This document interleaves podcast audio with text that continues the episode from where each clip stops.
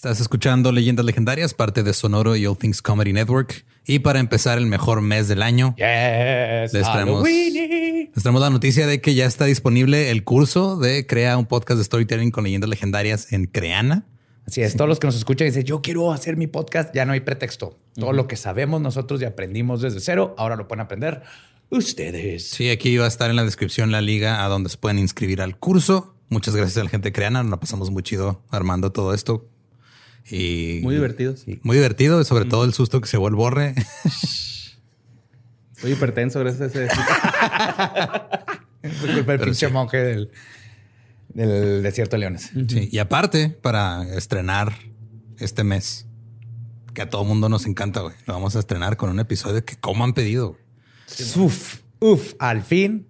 Cuidado con lo que desean, pero aquí está el episodio porque en Halloween nos vamos a aventar misterios y puras cosas extrañas y vamos a empezar con un, una desaparición. Y con un invitado que todos aquí queremos mucho. Ajá. Así que los dejamos con el episodio 136 de Leyendas Legendarias.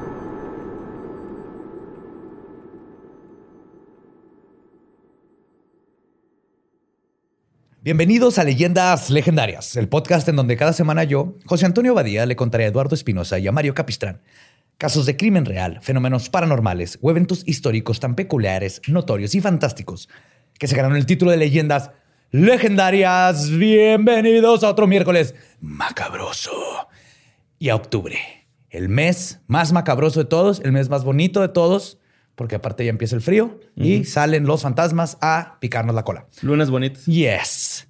Como siempre me acompaña ahora de mi lado diestro, Mario López Capistrán. ¿Cómo estás? Bien, gracias, Joe. Raulito, Lolo, Ranferi.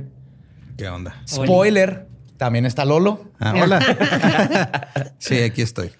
Y tenemos un invitado especialísimo, porque aparte eres de las primeras personas que creyó en nosotros. Ay, claro, y No, ustedes en mí. no solo en stand-up, sino en el podcast.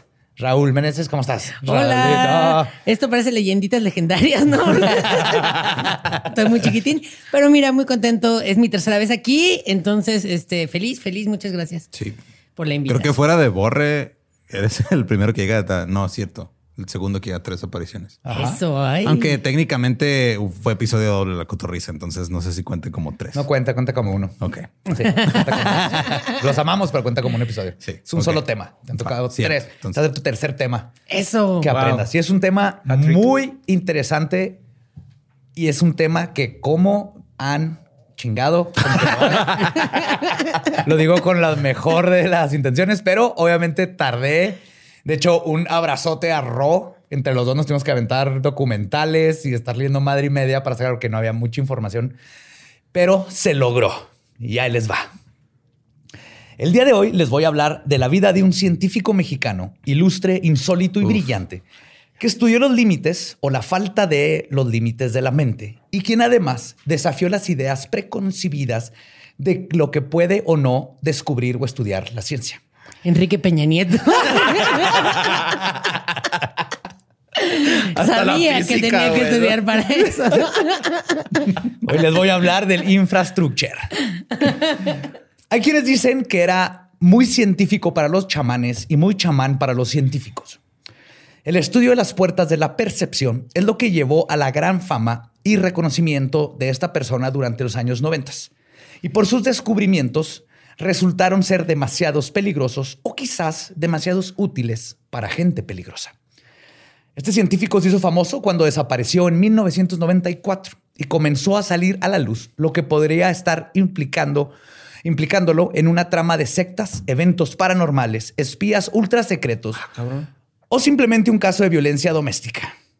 Y muchas leyendas. Hoy les voy a contar sobre la misteriosa desaparición de Jacobo Greenberg.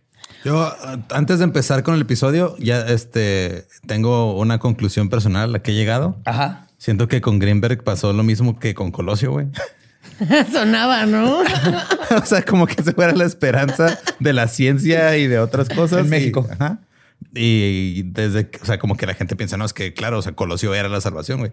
Como ya no puedes decir nada porque ya no está. Tal vez, creo que tal vez tiene que ver con el hecho de que ahora que fue a Tijuana me llevaron a Lomas Taurinas nomás para decirme, mira, ya mataron a Colosio y luego ya nos fuimos.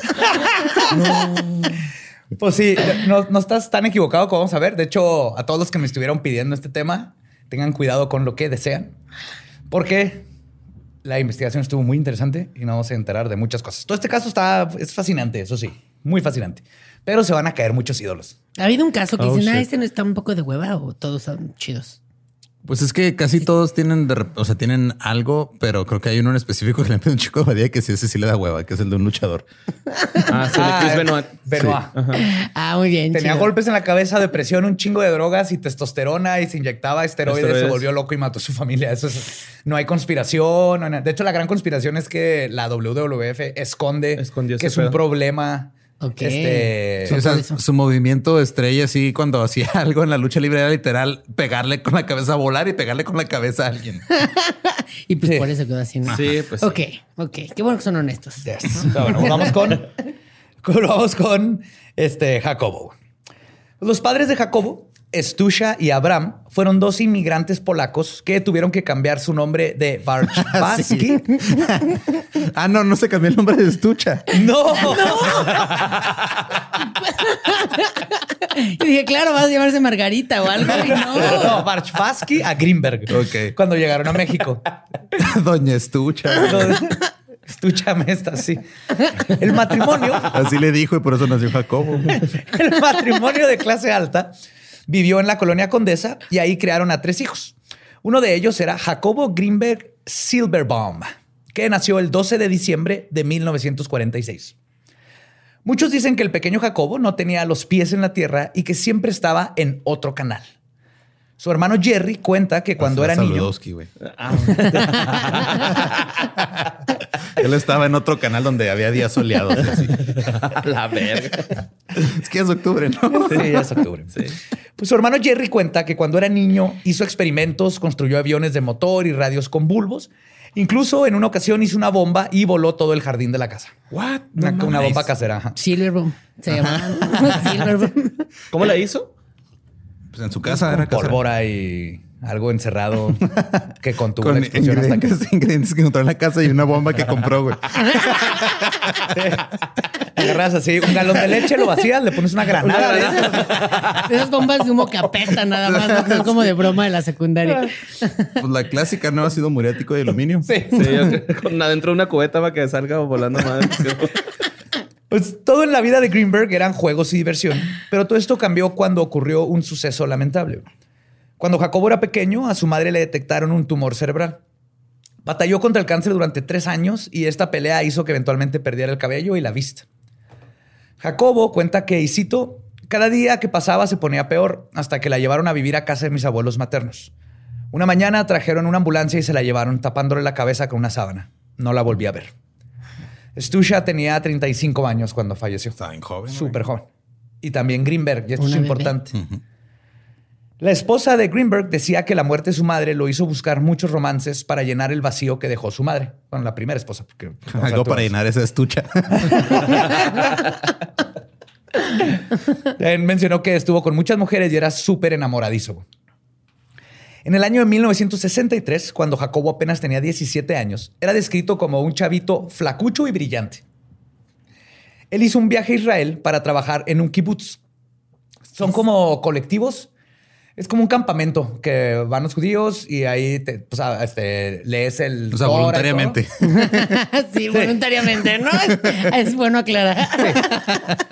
Y hacen este, pues lo que sería como irte a una misión católica donde hay un campamento y haces cosas así, porque está hecho mucho, siembran, tienen sus propios jardines y comen. Les cortan el prepucio, cosas normales de. Revisan, a ver, a ver, ¿a quién le quedó? Todavía trae ahí la pelagona, la pelagona en el prepucio.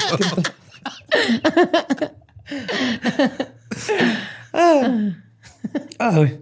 Pues ahí conoció a su primera esposa, Lisette Arditi, quien describe a Greenberg como una persona muy curiosa. Además de este encuentro amoroso, su estancia en el kibbutz representó otro hito en su vida. Pues ahí conoció a un espiritista inglés. En el kibbutz, Greenberg tuvo alguna de sus primeras experiencias paranormales, pues asistió a sesiones donde usó la Ouija y se dice que empezó a comunicarse con los espíritus. Es en este momento en el que se pregunta si existe una realidad más allá de la que conocemos. Y no es muy descabellado intuir que parte de esta curiosidad por el espiritismo radica en la necesidad de comunicarse con su madre. Ah. Vamos a ver que toda su vida siempre estuvo como tratando de llenar ese, ese vacío que le dejó su mamá. Ay, pobrecito. Sí. Se hizo bobo. Jacobo. Hizo Jacobo. Pues Jacobo siguió un camino largo para encontrarse con sí mismo. Cuando llegó el momento de tomar su decisión vocacional, Greenberg lo tuvo muy claro. Entró a la carrera de psicología en la Universidad Nacional Autónoma de México. Y poco después No quería hacer nada. Digo, Digo, sí, aquí hay dinosaurios, no, aquí hay fósiles. en la UNAM lo va a pasar a gusto.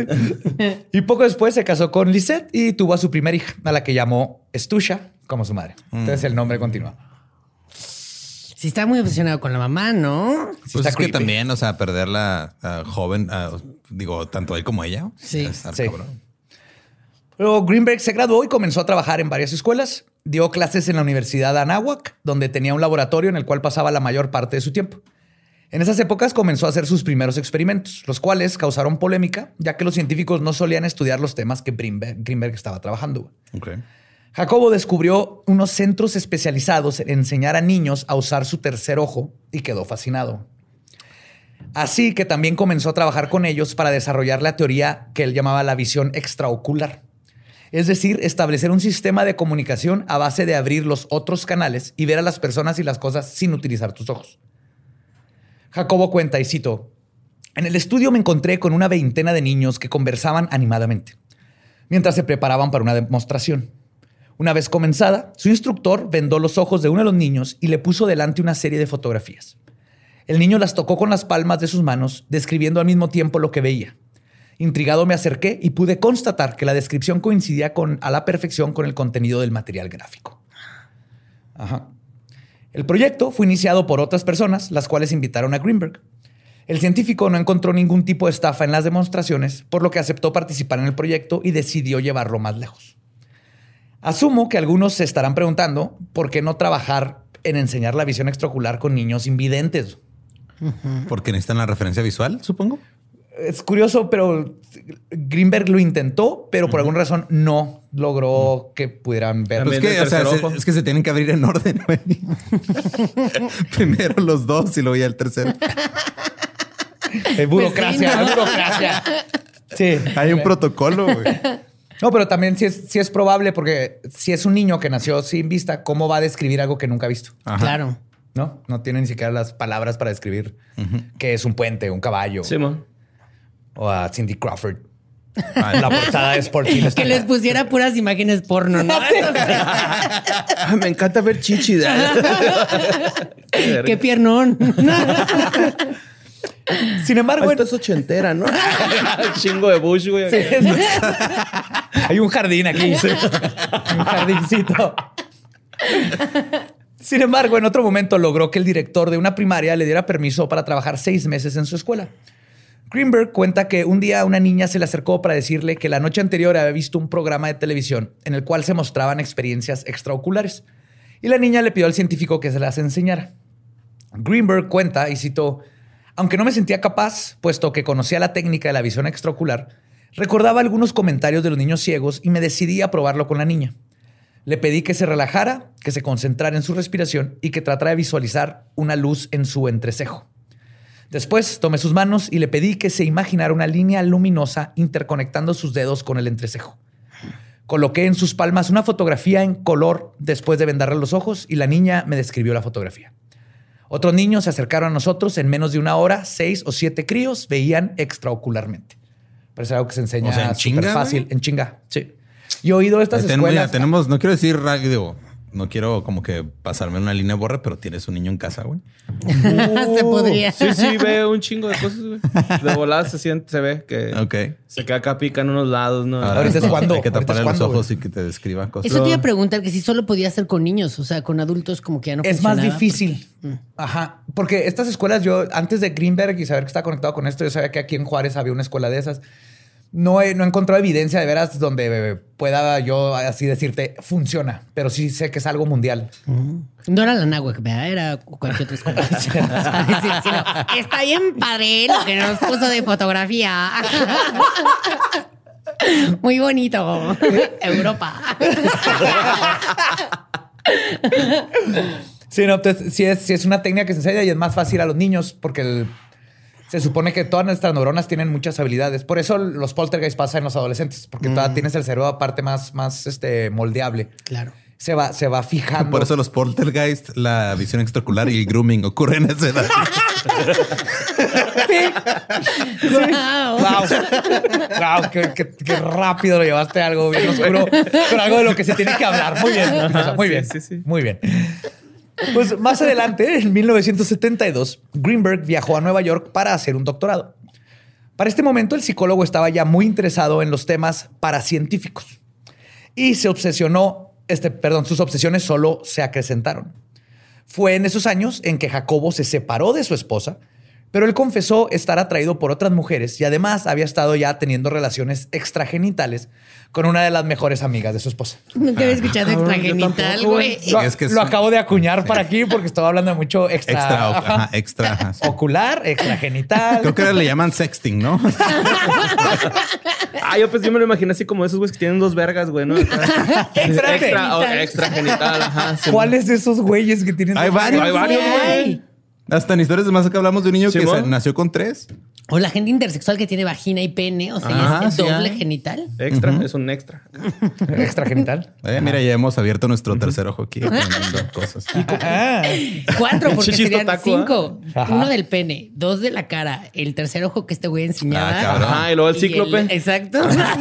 El babocín acá. Jacobo no tomó, Jacobo no tomó su separación muy elocuentemente y enfrentó su divorcio metiéndose de todo tipo de drogas psicodélicas, como debe ser. Ok. Pues sí. Ajá. Influenciado por la contracultura emergente, New Age, más lo hippie, que iba de salida, pero es cuando se junta lo hippie con lo New Age. Es que se adaptaba perfectamente a sus creencias. Greenberg cambió, se dejó crecer la barba, experimentó con hongos, conoció a María Sabina, probó la meditación, el LSD y el peyote. El OM. O sea, se fue totalmente ese. Yep. Sí, Yo sí. entrando sea, al la- stand-up. Conocí a Alexis de Anda. un viaje meditativo. Sí, sí, sí. Te encontraste, te perdiste. Qué te chingón. encontró otro güey que no conocías. Luego. Ay, wow. Qué bonito es bloquear, ¿verdad, güey? Sí. Pues con esto Greenberg entró en una búsqueda por los recovecos del consciente humano, no la conciencia humana. Su vida y estudios comenzaron a centrarse aún más en las ideas esotéricas y psicodélicas del New Age. Y su panorama sobre la vida se volvió aún más mística. Un ejemplo de esto fue cuando en una ocasión Greenberg salió en bicicleta por las calles de Nueva York y decidió cerrar los ojos mientras cruzaba una calle. güey. Él dijo, y cito, si no me atropellan es porque yo estoy aquí por algo. No mames, ni Joseph Gordon Levitt, güey, se aplicaba a güey, esas, no. Y después, pues no, no, no atropellaron. Le han de haber mentado la madre los neoyorquinos bien cabrón. ¡Vamos, O Kine! sea, otro pendejo que se metió a Ah, ayahuasca. ahorita. aquí. Ches hippies, ahí vienen a Nueva York. Luego, cuando regresó a México, se instaló en Tepoztlán, donde conoció a algunos extranjeros que lo adentraron aún más en el esoterismo y, claro, en el mundo de los ovnis. Más adelante. Porque ya existía Jaime Maussan en ese entonces, ¿no? Ya. ha existido siempre. Lo que no nos damos cuenta es de que Jaime Maussan y Chabelo llevan el mismo tiempo aquí. No. güey. Yo no me acuerdo de un momento donde no existiera Jaime Maussan. tampoco. Total. Ay, güey. Pero el peor es que Jaime Maussan sí lo vimos de, de tener el cabello café, güey, a, a Canoso y a Chabelo siempre lo hemos visto de niño, Ah, güey. eso sí, eso es lo que Está cabrón, eso es lo, lo chingón. A Chabelo le podemos enseñar visión extraocular, güey, todavía. Exacto. Todavía puede. A ver, imagínate unos tacos de caca. Ah, niño, toca la puerta de la catapixia y dime qué hay atrás. Cacheteta el cantinflas, cabrón. De hecho, lo cacheteó con la mente, güey. Esa cantinflas, güey. O sea, más adelante, el doctor Jacobo Greenberg, bueno, a la hora doctor Jacobo Greenberg, se relacionó con uno de los personajes más insólitos y menos conocidos que han pisado la Ciudad de México. Gracias a las influencias de Greenberg, en 1975, el científico conoció a la hermana del entonces presidente López Portillo, Margarita López Portillo, quien era una mujer mística, católica y fan de todo lo chamanístico y brujo. Ok. El conocer sus posturas, las posturas de Greenberg, hizo que ella le mandara una invitación personal al Palacio de Gobierno. Órale. el presidente dice, güey, neta, ya estás invitando a tus amigos hippies de aquí al palacio. güey". Ya se separaron los virus, cabrón. Ya estuvo. Y además porque Francisco y Madero también tenía como ondas espiritistas. Sí, y- ya contaré esa historia muy próximamente. Súper espiritista. Es un chingón madero en, eso, en yo esos pensé temas. que ya la habías contado. No, todavía no. La estoy guardando. Ya vienen estas fechas Eso. así como mexicanescas creepy. Chido, chido. Pues Margarita estaba interesada en la propuesta de Greenberg de crear el Instituto Nacional para el Estudio de la Conciencia. Ella le prometió darle apoyo económico a cambio de enseñarle lo que supiera sobre meditación. Pero la hermana del presidente no es quien importa en esta parte de la historia. Lo verdaderamente relevante es que Margarita le presentó a Greenberg a la curandera conocida como Pachita. Ah, sí. Que no sé si han escuchado de Pachita. No. Yo sí. Pachita no es como el, como el Sí. trago que te llevas ahí como para chupar. Ajá. También. Distamente. Sí. Bueno, Pachita es muy famosa. el- muchos la han de, de conocer. Era curandera que el- Margarita se la pasaba con Pachita. De hecho, nos hizo el, el- esta madre porque obviamente López Portillo le dijo: No. "Eh, no, toma dinero, vete, vete a meterte ayahuasca a Tulum, hermana. Tu Illuminati. Tu Illuminati. que no existía, pero bueno. Pero Sí. sí. Pues Pachita, ahí les va la historia. Greenberg conoce a Bárbara Guerrero, que era su verdadero nombre. Dicen que cuando la conoció, ahí con- junto con Margarita, los pájaros comenzaron a cantar como si la estuvieran saludando. güey. Ay, güey. Sí. Oh, pinche jaladota eso, güey. A ella y a Blancanieves. Sí, o sea, eran dos personas que. A la verga. güey. Sí, eso cuesta que cuenta Se Greenberg. mamó. Sí. Pachita era una mujer invidente que podía ver por medio de un ojo interno muy desarrollado. Eso era aquello a lo que Jacobo le llamaba la visión extraocular y para él era de no mames, una chamana con esta visión que tiene toda la vida estudiando estas cosas y es exactamente lo que yo necesito para mis estudios. Y entonces, este Pachita invitó a Greenberg a presenciar las operaciones que, realiza- que realizaba. En su libro, eh, Las manifestaciones del ser Pachita, ser de entidad, no de, no de yo soy Pachita. Greenberg describe las sesiones espirituales médicas ¿Qué huele vivió con, junto- Pachi- con las terapias de Pachita, no? ¿Qué huele con la cirugía psíquica? Pero él cuenta cómo le fue posible realizar viajes astrales a través de la oración y la búsqueda de un yo interior. Pero lo más intenso es que Pachita tenía capacidades sobrehumanas para la curación. Greenberg cuenta cómo Pachita hacía trasplantes de riñones, médulas, dedos, cerebelos y hasta columnas vertebrales con sus propias manos. ¿Qué? y yo yendo al Hospital Ángeles, no sea de pendejo. Busca No, no, una no, no. ciega ahí en la cuadra. Exacto, así como, oiga, así hágame el trasplante de colon. Que no, bueno, Directo. seguir chupando. A ver, Wow. trasplantes, digo, Riñones, Ajá. médulas, dedos, cerebelos y hasta Ajá. columnas vertebrales enteras. Te, te cambiaba las vértebras. Ajá. Pero nomás tocándote, ¿no? O sea, no Sí, realmente. ah, ahorita, ahorita me voy a meter justamente a cómo. O sea, es como el- Han visto la cirugía psíquica, ¿no? Que te meten los dedos y lo sacan los- el cáncer, los tumores de la panza. sí, y ajá, lo- o sea, y ¿viste lo- la uh. película de Man on the Moon de Ajá. Que es la vida de Andy Kaufman con Jim Carrey? Y Ajá. esa terapia al final donde se da cuenta que en realidad no le están haciendo nada. Como a mí eso. con el, con la, es, es ahora lo que es el láser, ¿no? Que es como te vamos a operar con láser y no tiene cicatriz ni nada y según tú ya. No, el láser sí es algo físico Ah. que corta. no, no, no. Es, es, el no es una nadie este tecnología bien sí. Es que yo me dormí, me cobraron 80 mil pesos y ya. Después según yo sin la úlcera. No, este es un güey o una tipa. ¿no? Cuando le saca acá el cáncer de los Igualito. pulmones. Esto es así, Sí. una persona que ni se lavó las manos y te saca los tumores. Ahorita, ahorita le- me meto más. o sea, el IMSS.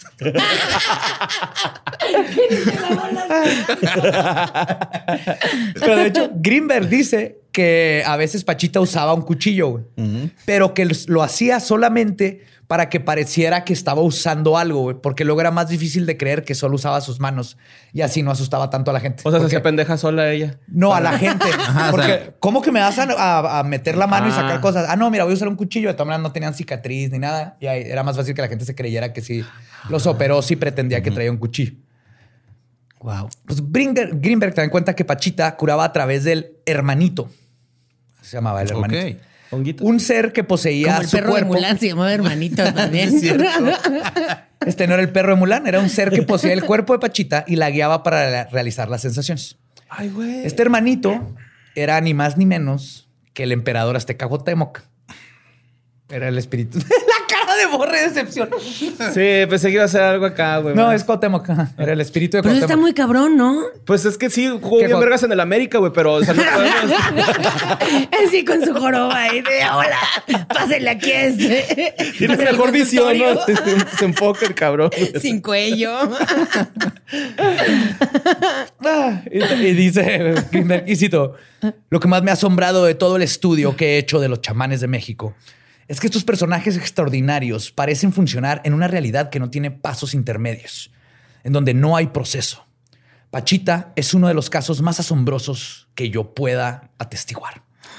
Trabajé con ella varios meses. Venía un paciente a verla, por ejemplo, alguien que tenía un problema pulmonar. Entonces, si ella decía de alguna manera que de alguna manera podía percibir directamente lo que le sucedía al paciente y lo que requería al paciente para mejorarlo. Si el paciente necesitaba, ella hacía una operación en donde extraía los pulmones enfermos e injertaba pulmones sanos. What the f- ¿De dónde sacaba los pulmones Exacto. sanos? Es que eran como Bachoco, diseñados por ella, ¿no? Pulmones Bachoco la patrocinaban. güey. Chale. Continuó. Dice, Empaquetados, güey. Se la pechuga, güey. no sé. ¿los quiere de cerdo o de res? Con muslitos y muslos. Esto es inconcebible. La cirugía actual empieza a hacer este tipo de operaciones. Pero la forma en que Pachita lograba hacerlas era con prácticamente las manos vacías. El único instrumento que utilizaba era un cuchillo de monte, muy burdo y muy grande. Luego agregó sobre estas cirugías psíquicas, que es como ahora se conocen, que, y cito, las operaciones eran realizadas en minutos. Era casi instantáneo lo que hacía. Cada vez que veía esto y otras operaciones, me asombraba de la inexistencia de pasos intermedios. Cuando le preguntaban a Pachita cómo hacía este portento, ella respondía que simplemente así. Este, Gracias, vuelva pronto. Gracias, vuelva pronto, güey.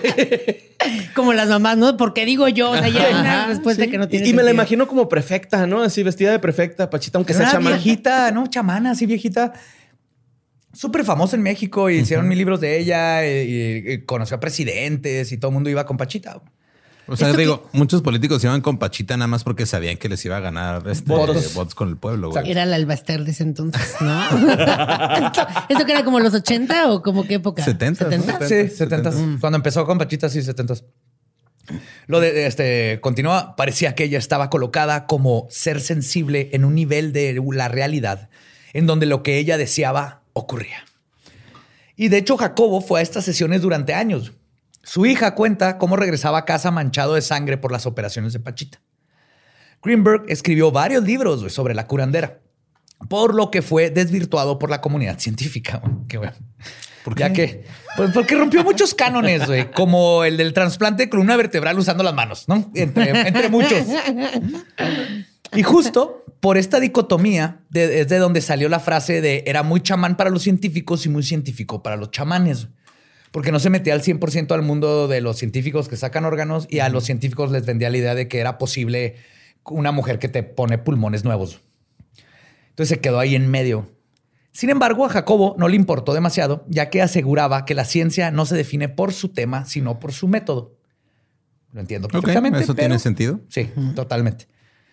Pero gracias a sus sesiones con Pachita, Jacobo desarrolló su teoría sintérgica, que es un neologismo derivado de las palabras síntesis y energía. Y es una de sus teorías más famosas. Dicha teoría, aunque interesante, es compleja, pero voy a intentar darles un pequeño resumen. En su postulación, nos describe detalladamente que el ser humano es capaz de modificar lo que Greenberg llama la látice, que es aquella que contiene la información de todo el universo mediante el alcance de aparatos superiores de conciencia que ocurren en la realidad y la percepción y a través de nuestra maquinaria neuronal. La cara de borre, güey. Sí, estoy, estoy a madre, güey, estoy tratando de entender. Eh, profe, ¿lo puede volver a repetir? Exacto. Va a dejar tarea de esto. Nos va a pasar la diapositiva. No te preocupes, Borra. Al, al final del párrafo puse una en pocas palabras. Así que Ah, re- no te estreses ahorita. güey. Ah, Entonces, él está, dice que este- esto prueba que la realidad que concretamos es una mera proyección de la mente. Para esclarecer un poco más este punto, conviene citar las palabras del escritor Ken Wilber, que dice que la realidad es, un, es una, pero la dividimos con fronteras de separación que dependen del nivel de conciencia en el cual funcionamos y no de la realidad en sí. Ok, En eso sí. otras palabras, Ajá, Eso sí tiene sentido. Sí, en otras palabras, percibimos el mundo de acuerdo a nuestros sentidos. Dichos impulsos son interpretados por nuestro cerebro y eso es lo que percibimos como la realidad. ¿Ok? Ahí toman. Lo que postula Greenberg es que funciona en viceversa y que la realidad también puede ser alterada por nuestro cerebro. Pero ahorita hablaré más de eso. Ok. Pero básicamente su postulación es esa. ajá. O sea, nosotros estamos interpretando frecuencias y vibraciones y átomos y todo, y te dice esto es una mesa, ese es Lolo, Es lo que eso es un ave. realidad. ¿En qué momento le- se va a poner el Strange a este señor? Jacobo Strange. Jacobo Strange. Pero antes de continuar, aquí es donde hay que hablar un poco de Pachita, porque nos ayuda a entender el contexto y la psique de Greenberg a la hora de tratar de resolver este misterio. Y perdona a los Pachitas fans. Espero que me manden sus correos a los fans de Pachita. Pero la técnica que hizo famosa la curandera, conocida como cirugía psíquica, es un fraude que ni siquiera entra en el rango de medicina alternativa, sino que llega al grado de fraude médico. Este fraude tiene orígenes en el siglo XVI, cuando el explorador y mutilador de nativos, Alvar Núñez Cabeza de Vaca, documentó un procedimiento parecido del cual fue testigo hecho por un curandero conocido como Malacosa. Wow. Gran Mala cosa. Está Como de villano de mexicano, ¿no? O de, o de una stripper que creo era cabrón. güey. Mala Mala cosa. co- Ahora con ustedes. Mala cosa. Que te pega una enfermedad venérea. que sabes que tienes algo. Y quién sabe cuál, güey. O sea, No son sabes. tantas, no sabes. Sí, que el grano te sale por adentro, así, ¿no? Lo sientes, güey, cuando orinas acá. güey. Y te lo cura Pachita. así de- A ver, Ya. como popote, ¿no? Así. El doctor No, joven, le salió una campanilla en el ano. No sé, nunca ha pasado. Como chocochip en popote, güey. Pues esta técnica luego se popularizó en los 40s y 50s con Eleuterio Terte y su estudiante Tony Akpaoa. Akpaoa, sí. En las Filipinas. Donde, bajo el nombre de la Unión Espiritista Cristiana de Filipinas, que de estas dos palabras nunca deberían de ir juntas, espiritista y cristiana, pero bueno. Tony comenzó a, eh, entre comillas, entrenar a otros en el procedimiento y este se popula- popularizó tanto que llegó a Brasil. Y, dato divertido, Tony Ak- Que es popó, güey, ¿no? Estaba riendo de popó. Lo popularizó. ¿Qué Lo popularizó. tenemos? Uf, aquí en leyendas como seis. Pero decía un dato divertido, Tony Akpaoa, el, el que llevó esta curandería al resto del mundo, fue demandado cuando no curó el hueso roto del cuello de un paciente que le había trasplantado la médula igualito que Pachita en San Francisco. Y luego, cuando el mismo Tony se le reventó el apéndice, se fue con un cirujano real a que se lo quitaran, ¿no? Ah. no con un chamán que le cambiara el apéndice. Curioso, ¿no? Que eran operaciones que él hacía. Claro. Ajá. No, es que yo no me puedo cambiar mi propio Ah, apéndice. yo mismo no. Yo no puedo. No, no. No sé dónde está para empezar. Tocándose la frente, va. Este. Son acaba. No, son los amígdalas, pendejo. Ay, No güey. sé si es péndice o apéndice. Y aunque se sabe que el efecto placebo es real, que hay- sí puede funcionar y darle. Entonces, no estoy diciendo Pachita de haber ayudado a gente psicológicamente, pero todas sus operaciones y todas esas cosas eran. Eres un fraude, güey. Estuvo bien feo. Entonces, las consecuencias de esto pueden ser mortales. Como lo fue, que tú lo mencionaste con Andy Kaufman, quien decidió ir con el cirujano psíquico John Labao en el 84 para que le removiera un carcinoma de pulmón. Después de que le sacaron los pulmones viejos y le pusieron los nuevos, Andy declaró que estaba curado, dejó su tratamiento y murió de falla renal a consecuencia de su cáncer dos meses después. Y luego Jim Carrey se volvió loco. Se volvió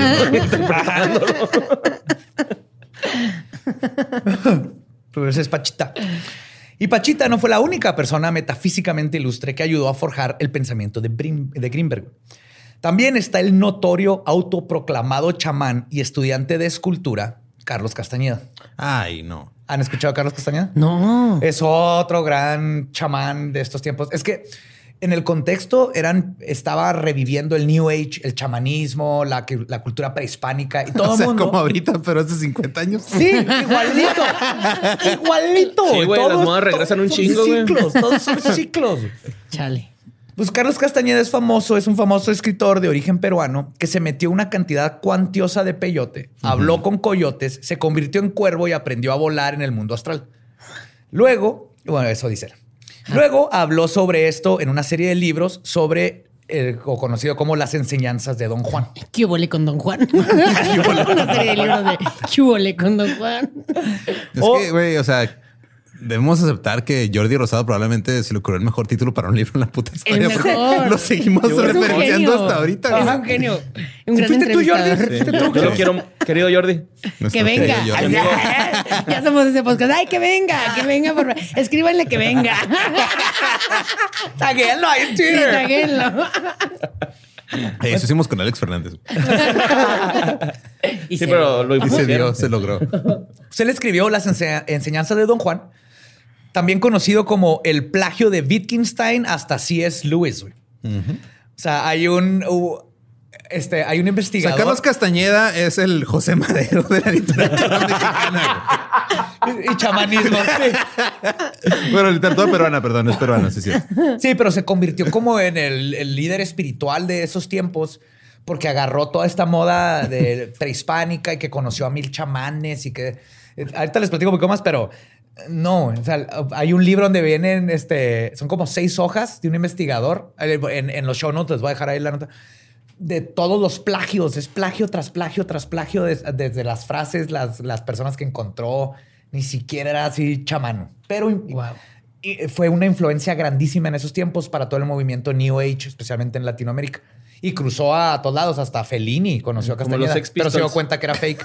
Fue producido, ¿no? La neta, y los No, Ramones los- también, güey, Los no Sex mames. Pistols eran chingones.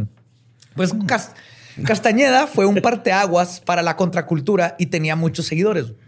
Pero la verdad es que era un personaje más turbio de lo que se cree. El pseudo chamán, tamaño Manson, así una cosilla, tenía una- Oye, aquí está Raúl. Exacto. Pero tú no, tú no tienes cultos, Raulito. Que tú Aún. sepas. Tenía una comunidad parecida a una secta y estaba predominantemente rodeado de mujeres, por diseño, más que por carisma. Hay quienes consideran a Castañeda como que estaba obsesionado con el, co- el control y el poder. E incluso llegó a decirle a una de sus seguidoras que tenía que dejar a su hijo para poder pertenecer a su grupo. Clásico líder de culto. Claro. Y no estaban equivocados. En 1973 desapareció el ojo público cuando la gente comenzó a, hacerse a hacerle demasiadas preguntas.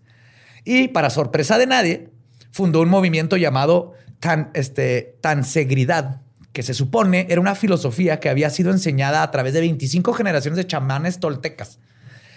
Y ese movimiento fue comprado por la corporación Clear Green y en poco tiempo se convirtió en otro movimiento New Age más por el sur de California. Así como cualquier Ah, gurú. Por aquí, ¿no? tiempos. No, California está lejos de Ya. aquí. Sí. Ay, a una hora. Sí, no, tú digas, no, yo- yo mira, ahorita me voy en 20 minutos, llego a Hermosillo de Ciudad Juárez. yo, ese, ese es yo. Siempre, siempre pienso que todo es cerca aquí. Y pues no vean. Pues por el lado gabacho sí son como ocho horas, ¿no? Ah, ¿A California? Ajá. Son como 12. 12, ¿Más? 8, 8 Arizona. güey. Arre, arre. Ajá, 8 al Yo he ido a. California con Sam manejando que se va madre y llegamos en 12 horas. Ajá. Ay, güey, pinche Sam. Pues que está Nuevo México y luego Arizona y luego Y están, están Nevada, ¿no? Y luego. Está lejos. Pinches estadotes. Sí. Pero bueno, Robados. con- igual que con Pachita, esta no es la historia de Castañeda, pero es importante agregar que este grupo élite de mujeres que llamaban brujas, que tenía Castañeda, estaba constituido de puras amantes de Castañeda, incluyendo a su hija adoptada, que también era su amante. Y A la todas Woody desaparecieron. Allen. A la de Gloria Trevi, ¿cómo se llama? El- el- Sí, como el de Ajá. Gloria Trevi. Ajá. Pues todas desaparecieron el día que Carlos murió. Así, murió Carlos y ese mismo día, pum, se pelaron todas. En el 2006, el cuerpo de su hijastra, Patricia Partín, fue encontrado en el desierto de Death Valley, en California. Con ADN supieron que era ella. Y se cree que las mujeres cometieron suicidio por órdenes de su líder. Pero no hay forma de comprobarlo, ya que solo se encontró uno de los cuerpos de las chavas. No sabemos si la mataron, porque donde estaba fue homicidio, obviamente, por donde terminó el cuerpo. Las demás no sabemos qué onda, pero acuérdense de este dato porque va a regresar. Pero lo más importante para el contexto de este episodio es que Castañeda es un fraude, igual que sus libros. Y si quieren saber más de este Charles Manson peruano, les recomiendo los artículos de Richard DeMille, que es el que les digo que habla de todo esto. Y que mantengan en mente la gente con la que se está asociando Greenberg. Ok. ¿Ok? Pero regresando a nuestro protagonista, Esto ya parece como de tus boards que pones con hilos así estuvo, así güey. Sí, ajá. así estuvo y se pone más cabrón. Ok. Pues Greenberg, antes de saber, antes de saber todo esto que les conté, admiraba mucho a Castañeda y no sabemos a qué grado, güey. Pero en el 91 fue a visitar a Los Ángeles. Tony Karam, fundador del centro budista Casa Tibet en México, contó que Castañeda trató de convencer a Greenberg de que dejara su laboratorio para irse a vivir a su comunidad. Pero el científico le dijo que no, gracias. Que no mamara. Dos años después, porque fueron dos años, aquí está lo interesante, fueron dos años, Greenberg cortó todas sus relaciones con Castañeda cuando empezó a ver los focos rojos que portaba el famoso gurú y decidió dedicarse aún más a sus teorías científicas. Ahí es donde ya como que cortó más, dijo, yo me regreso a la universidad y todo. Pero este misterio de los dos años que estuvo con Castañeda, ahorita va a venir a darnos una pista muy interesante. Y es unos tres años después de que corta con Greenberg y regresa, cuando entramos a la parte legendaria de la historia. Pues el ya famoso científico mexicano desapareció bajo circunstancias misteriosas el 8 de diciembre de 1994. Y el chamán científico fue catapultado a otro nivel de fama. Antes de esto, nadie sabía quién era. Fuera de. Ajá, fuera de ese rubro. círculo en específico no lo conocían. Ajá. Pues poco antes de su desaparición, Jacobo Greenberg había arreglado un retiro de meditación con el maestro Sokniki Rinpoche en Katmandú, en Nepal. Que ahora es el yoga teacher de hoy. Se cambió el nombre más comercial al yoga teacher. Está más fácil de googlear, Exacto, güey. yoga teacher. Miren, me encuentran como Sonkinki Rinpoche. No, pongan yoga teacher. Arroba hashtag yoga teacher, güey. En todas mis redes. Ah. O sea, había estado en contacto, además, con muchos científicos y gurús de Nepal y la India, y esperaba hacer un trabajo colaborativo para ahondar en su teoría sintérgica. Entonces, él seguía investigando científicamente lo- la- los misterios de la mente. Sin embargo, poco antes de su vuelo, que, que su vuelo despegara, Jacobo Greenberg simplemente desapareció. No sabe nada. Stusha, su hija, dijo que le llamó a su papá para despedirse de él antes de su largo viaje, pero quien le respondió fue María Teresa, la nueva esposa de Jacobo, quien dijo que ya se había ido. Entonces, Stusha se le hizo extraño que no se hubiera despedido, de Despedido. ella porque era normal. Claro. Era, era la persona que más quería en el sí, mundo. siempre güey. te vas de la ciudad y, eh, jefa, ya me voy. Sí, y Dame él- la bendición. Y él siempre No, le hablaba. Sí, es- siempre le hablaba a su hija para despedirse de los viajes y todo. Pero Stucha lo que sí nunca pensó es que no volvería a ver a su padre jamás. Pasaron los meses y Jacobo no dio señales de vida.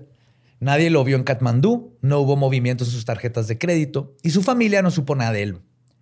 Y como dijo Sam Quiñones, periodista de la Nota Roja que estuvo cubriendo toda la desaparición, y cito, los primeros tres o cuatro días son claves. Después de eso es mucho más difícil encontrar a la persona, sobre todo si esa persona está muerta. Y el problema con Greenberg es que nadie lo estuvo buscando ni siquiera las primeras semanas. Naturalmente, sus conocidos comenzaron a alarmarse y hablaron con el procurador de justicia de ese entonces.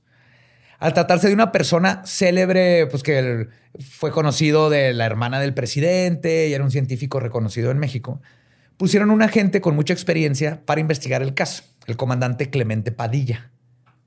Es que el aeropuerto es muy grande, ¿no? Luego, hay dos aeropuertos en la ciudad. Ah, mírenlo, aquí está, estaba en el lado internacional, el Claro, güey. era Ahí en la terminal 2. Se perdió, está en el baño del Applebee's. Diego Luna pidiéndole consejos de amor, ¿no? Cambiando los testículos a Diego Luna, güey, con las manos. Para que sean. Vas a salir en Star Wars. ¿Qué es eso? Oh, espérate. Con estos embarazos a. Camila Sodi, güey. Mira. Ah, güey, ya chingaste con ese. Fijas a güey. llamar Fiona o Estucha, no sabemos. Ah, pues comenzaron a investigar en la casa de Greenberg. Todo estaba normal cuando fueron, como si el doctor no hubiera salido de viaje nunca. güey. O como si ni siquiera hubiera pensado ausentarse. güey. O sea, no vivía con la hija, supongo. No, no, él Sí, tenía su casa con la esposa. Con la esposa. Pero María siempre le marcaba a la hija. Ah, María Teresa. Pero esta investigación ocurrió hasta mayo del 95. güey. No, ya tenía un chingo. Un año. O sea, un año casi en lo que desapareció y fueron por primera vez a su casa. Y aún así no faltaba su ropa, no faltaban maletas, nada. Y de hecho, la primera persona de la que se sospechó, obviamente, fue su esposa María Teresa. O sea, con la que tiene contacto. es Si la usted tiene nombre de villana telenovela, venga por acá. Sí. María Teresa. Dígame, ¿qué estaba haciendo? De güey? Greenberg. Así la, la María Teresa, ¿no? Sí, de Greenberg. De Greenberg, estúpido. A ver sus venenos. Solo en Apple Plus. Pues muchos conocidos y familiares dijeron que Greenberg le tenía miedo a su esposa. Desde meses antes de ¿Quién no, cabrón? No mames. María Teresa. María Teresa. La periodista Teresa Me Vale da miedo mi esposa. De repente se avienta unos monólogos volteando a la pared que no entiendo. Le pega a la puerta y le deja hoyo. Hace lagartijas en chica. llegó un día con un parche en el ojo y no tiene ningún problema con el- La periodista Teresa Vale lo citó diciendo, y cito, ya no aguanto a Teresa. Estoy en muy malos términos con ella. Mientras tanto, Eres herma- mala, Teresa. No, Es mala. Es una descarada. Ah, no, es de Rubí, ¿va? Es de Rubí. Es una descarada. Pues mientras tanto, su hermano Jerry Greenberg comentó que en una plática con Jacobo, su hermano le comentó, y cito, le tengo miedo a mi esposa. Ya no duermo en la casa, ya no quiero verla. güey". Creo que mi esposa me va a asesinar antes de tomar un vuelo a Nepal. Güey, qué güey. Casi. Ahorita. Y de hecho, Greenberg tenía días que estaba durmiendo en su camioneta con tal de no estar cerca de su esposa. güey. Ahí estaban sus mamón, maletas, y ahí tenía ropa, y ahí tenía sus estudios, tenía todo en una habano. Como Vicente Fox, ¿no? Que le a su esposa también.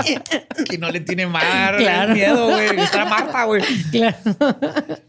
Muchos describen a María Teresa como una persona violenta e iracunda que solía tener arranques de ira, güey. Lo cual se refleja Así son las perfecto- personas iracundas. Tienen arranques de ira. Lo cual, eh, güey, me regaló un tesoro, un tesoro, tesauro. Un tesauro. ¿Sí es tesauro? ¿Sí? ¿Qué es tesauro? Un tes- Es un diccionario. Tesauro Rex. Tesoro de Un dinosaurio. diccionario, diccionario de sinónimos. Oh. Lo cual se refleja perfectamente en una pista que creo yo que es muy importante para este caso. Porque ahí vamos a tratar de ir resolviendo qué es lo que está pasando en este caso, ¿no? Entonces, esta pista quiero que la, que la, se la pongan en la mente, junto con todo lo demás, pero ahí va. Ya llevo varias cosas Greenberg. ¿eh? Apunta, apunta. bro. Sí, estoy acá, güey. De hecho, estoy Greenberg, imaginando. ah. Greenberg, además de contarle a su hermano sobre su precaria su- situación doméstica, también mencionó este pequeño dato. Y cito. Si me pasa algo, cuento contigo. Wow. ¿Ok? Le dijo literalmente a su hermano, si me pasa algo, en la conversación donde estaba hablando que le tiene miedo a su esposa, le dijo, si me pasa algo, cuento no contigo. mames. All right. Pero esta no es la única pista importante de este caso. Es que sí estamos bien pendejos para recibir señales, güey, neta, Los datos, ¿no? Sí, güey. Jerry, el hermano Jerry con su esposa. Así, oye, mi hermano anda bien raro. Creo que, creo que, se está, creo que está viendo demasiado pachita. ya. Está diciendo cosas muy raras. Pues Ruth Cerezo, que era la asistente de Greenberg, contó que María Teresa le llamó ella a, a la asistente para decirle que no esperaran al doctor que tenía planeado ir a la oficina porque tenía planes de irse a Campeche antes de irse a la India. Y lo más raro es de que tenía música dramática de fondo. Tengo planes de irme a Campeche. Sí, Habla. No esperan al doctor. María Está en Teresa. Campeche. Tan, tan, tan. Lo más raro. Además que se va de Campeche antes de irse a la India. Creo que nadie en el mundo ha hecho ese- esa parada, ¿no? Como de Campeche, India. Pero Campeche, Tijuana, India. De paso, ¿no? Pero este, después de ver los registros, vieron que Jacobo, de hecho, ni siquiera salió de México. Jamás. No había comprado boletos ni siquiera. Lo que convierte a María, en mi opinión, y en los hechos, en la única persona que tenía conocimiento previo de que Greenberg iba a estar ausente. Sí. Ni su familia. Nadie sabía que no iba a estar Greenberg al grado de María para decir no va a llegar a la oficina ni, me- ni lo esperen. Entonces, dato importante. Aunado a esto, Saben que está muy cansado. O sea, No ¿sí va a avisó llegar. que no iba a ir a jalar? la esposa. La esposa fue la que avisó. Marcó a decirles, no, es que dice que está muerto de cansancio. Dice que no está. No está. Que siente como un hoyo en la panza. ¿eh? que siente como si le hubiera atravesado una bala en la cabeza. que está a seis pies bajo tierra, metafóricamente. Está deprimido en una tumba, metafóricamente. Tan, tan, tan, tan. Pues aunado a estos datos, a María Teresa la vieron sacando cosas de la casa de Jacobo y sacando dinero de sus cuentas de banco. Lo que hizo que Teresa todavía estuviera en el radar unos meses después de que Greenberg desapareciera. Si la, sí la estuvieron siguiendo. Claro, a todo todos nos hizo apunta que ella sí. es, claro. Y de hecho, el comandante Padilla descubrió que María Teresa tenía contacto con el conserje de una escuela, Gerardo Morales Alonso. Es descrito como una persona con corte paramilitar y entrenamiento en karate. Así me lo imaginaba, güey. Con ese corte, güey. Así. Ajá, y entrenamiento en karate. Como dijo Padilla en el documental de El secreto del doctor Greenberg, y cito, cosa que no es común encontrar en un velador de una escuela. Totalmente. estoy de acuerdo, de acuerdo. Porque nunca son mamados, siempre se llaman Anselmo, son muy viejitos, ¿no? o sea, es Sí. como, ah, señor Anselmo, le voy a dar esta propina porque no sabemos Sí, si lo les vamos das ver. unas papitas, y es bien lindo. Sí. Así que, oiga, José Antonio dejó su mochila ahí. sí, sí, ya, ¿Te ya mayor. lo tardado y lo difícil que ha de estar tomar listas así en una junta de sindicatos de conserjes así? Don Anselmo, y todos, "Ah, presente. No, No, don se Anselmo de, pase de de la. María Martínez. Ah, En vez de decir el apellido, dice en la escuela, ¿va? don Anselmo María Martínez, don Anselmo Bachiller 6. No, ya todos dormidos porque ya están. Se despierta. No entren al sótano, está embrujado. Yo quería un chingo al conserje de mi prepa, güey, porque nos, nos vendía, ¿no? Acá. en- Sí, ¿Cómo se llamaba? No me acuerdo, güey. Anselmo, sí. seguramente. Anselmo. Anselmo, el, líder, presente. Pero pónganse trucha a quién contratan. Escuelas mamonzonas. Gente joven y contraten gente joven. Pero eh, Ninis. entrevistaron a este conserje que sí tenía, porque estaba raro que, el- que María tuviera de amistad y hubiera, porque sí, sí se comprobó que conocía a este conserje que sí tuvo una, una historia paramilitar y todo esto. Pero él negó haber tenido la relación con María Teresa y Jacobo y esa línea de investigación eventualmente, pues ahí La se quedó. relación, relación humana. No, de, de- sexual. de cono- sí, humana, de conocerse. Porque, digo, no tiene sentido que María conociera a, a Claro. un ex militar conserje que sabe karate. es que uno... Karate. Cobra así. Usa patadas ilegales para ganar. Pues todavía después de todo este desmadre, testigos afirman haber visto a María Teresa el 24 de diciembre en la casa de Tepoztlán de Greenberg, acompañada con de, de una, y cito, mujer rubia y extranjera, a quien después identificaran, identificaron como Florinda Donner. Ay, Pensé que yo siempre supe que era una hija de la chingada. Siempre la supe. Gracias, es. María. Gracias, María. Ella chupó la diversión de Chespirito, güey. Ella nos sigue estafando con las regalías. A nosotros, ¿no? O sea, Sí, sí, sí. O sea. No, Florinda Donner. Y aquí es donde explota el complot. Florinda donde- Table, güey. Se hizo pasar por extranjera. Florinda Table. Y salía con tu voz. No, mames. Güey, me urge un nombre drag. Florinda Table. La. Es tuyo, es tuyo. Muy bien. Mamá de Frederick, ¿no? Sí. Aquí es donde empieza a ponerse ya complot raro la Pues cosa. es que, ok, o sea, es la esposa marca avisar, no va a ir al trabajo. Ajá. Marca la hija, la, la esposa contesta, ah, no, ya se fue. Ya se fue. De repente ven a esta Las en cuentas. Nochebuena, güey, con una mujer Las que cuentas de feria, cabrón. También Ah, es vaciando muy las obvio. cuentas, sacando todo de la casa y déjame te digo quién es Florinda, güey. no. Ok. Florinda Donner fue descrita, la gente había, decían que era una bruja, güey. No, la- era la de al lado, la Era bruja, La del güey. 81. 71, güey. Era una espía o una bruja, güey. Y de hecho, estos rumores que dice la gente tienen razón en uno de ellos. Florinda Donner era una bruja, pero era del grupo élite de Castañeda que les conté que se llamaban las brujas. Oh, fuck, ok. Era la mano derecha de Castañeda, güey. Era la que decían, era como Castañeda en mujer, tenía el mismo carisma y todo, güey.